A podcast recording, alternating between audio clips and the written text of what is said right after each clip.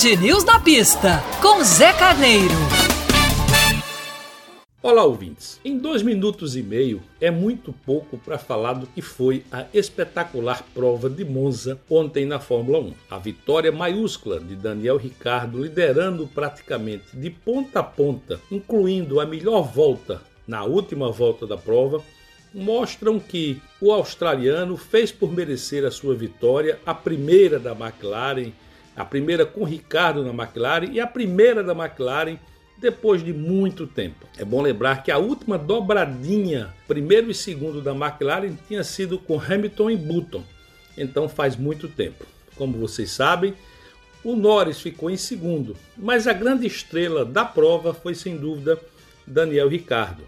Teve a prova na mão, largou com maestria, colocou o Verstappen logo em segundo lugar, já na primeira curva, e dominou praticamente toda a prova só não o fez quando esteve no pit stop.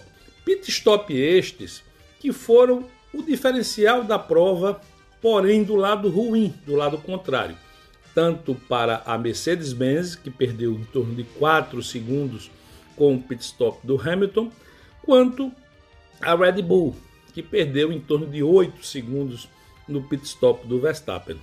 Tudo isso, meus amigos, fazendo a conta matemática, eu posso afirmar, dificilmente o Ricardo perderia a prova. O incidente entre Verstappen e Hamilton eu comento na outra coluna. Por, por que eu digo isso? Porque o Ricardo, quando foi pressionado pelo Norris, o seu segundo, o segundo lugar, o companheiro de equipe, que fez menção que a equipe deixasse ele ultrapassar o Ricardo, que Ricardo não estava lento e ele ameaçado pelo Pérez, Ricardo respondeu imediatamente. Ele assim foi até a última volta.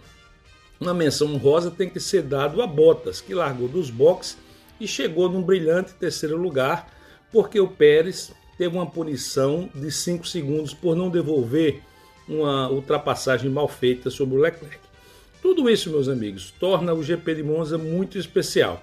O campeonato não mudou, na verdade, renasceu a brilhante McLaren de Ricardo e de Norris, e eu comento um pouco mais de tudo isso na nossa próxima coluna. Um grande abraço.